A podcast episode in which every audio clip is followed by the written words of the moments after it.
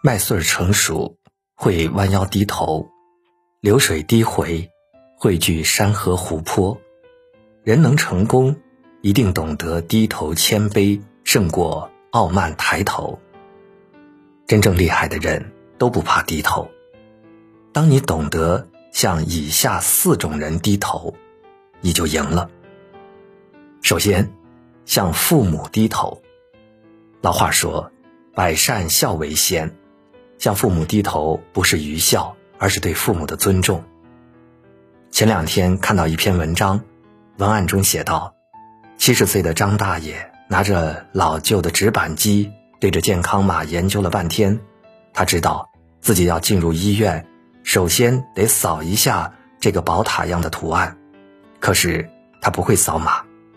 当他向保安求助的时候，保安无奈地告诉他：“大爷。”你需要一台智能机，这样的对话无疑是扎心的。时间在急匆匆的向前走，父母在时光的洪流里倒退，他们不再是印象里无所不能的超人，他们变成了懵懂无知的孩童，处处都需要我们来照拂。向父母低头，正如他们像以前一样为我们屈膝弯腰。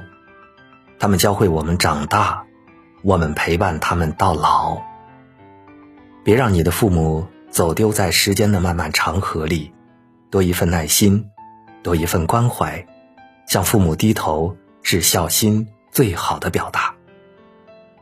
其次，向爱人低头。有人说，喜欢是棋逢对手，爱是甘拜下风。生活里，我们总是习惯向陌生人彬彬有礼，跟爱人横眉竖眼。以前总以为爱情是一种心心相印的状态，现在明白，爱其实是一种将心比心的妥协。向爱人低头，不是软弱，而是成全。钱老先生每回与爱人争吵之后，总会气急败坏的出门，可他的夫人从来都不着急。因为每回吵完架后，钱老先生出门都是为了给夫人买赔罪的礼物。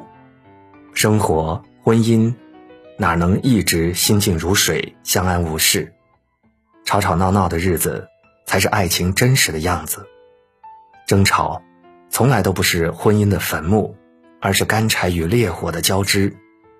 吵架不可怕，可怕的是争吵之后没有台阶可下。每个人都是一样，在激烈的碰撞之后，需要冷静与呵护。不管是男人还是女人，争吵之后，相互妥协就是温柔。第三，向强者低头。郑板桥有一副名联：“虚心竹有低头叶，傲骨梅无仰面花。”做人不能把自己的位置放得太高。向强者低头，不是屈从，而是进步。华佗年轻的时候已经名声大噪。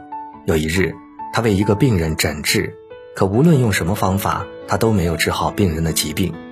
后来，病人找到了另一位老中医，治好了病。华佗为了向这位老中医求教，刻意隐姓埋名，跟着老中医在深山中深入浅出，虚心学习。直到某一天，老中医出山。他才发现自己的徒弟居然是鼎鼎大名的华佗。老中医问道：“你已是名扬四海，为何还要在我这里受苦？”华佗把来意告诉了老中医，并说：“山外有山，学无止境，人各有所长，我不懂的地方就应该向您学习。”就像华佗所说：“高手之外还有高人。”只有愿意承认强者的人，才能变成强者。选择如何说服别人，这个世界上没有强者的掩耳盗铃之辈，注定碌碌于世。第四，向自己低头。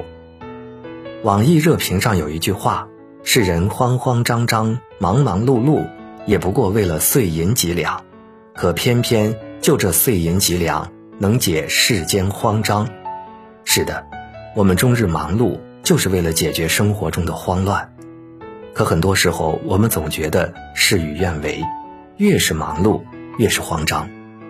那是因为我们都忘记了把心放一放，向自己低头，不是懦弱，而是强大。诸葛亮的《诫子书》谈到：“非淡泊无以明志，非宁静无以致远。宁静与致远，就是向自己低头的过程，让自己一颗浮躁的心从忙忙碌碌中收回来，重新来定义生活的价值，教会自己。”清明在公，舒徐而灵活，常做的自家的主宰，提得起，放得下。人生在世，需有放下，才有从容。这，就是今天我们要分享给大家的内容。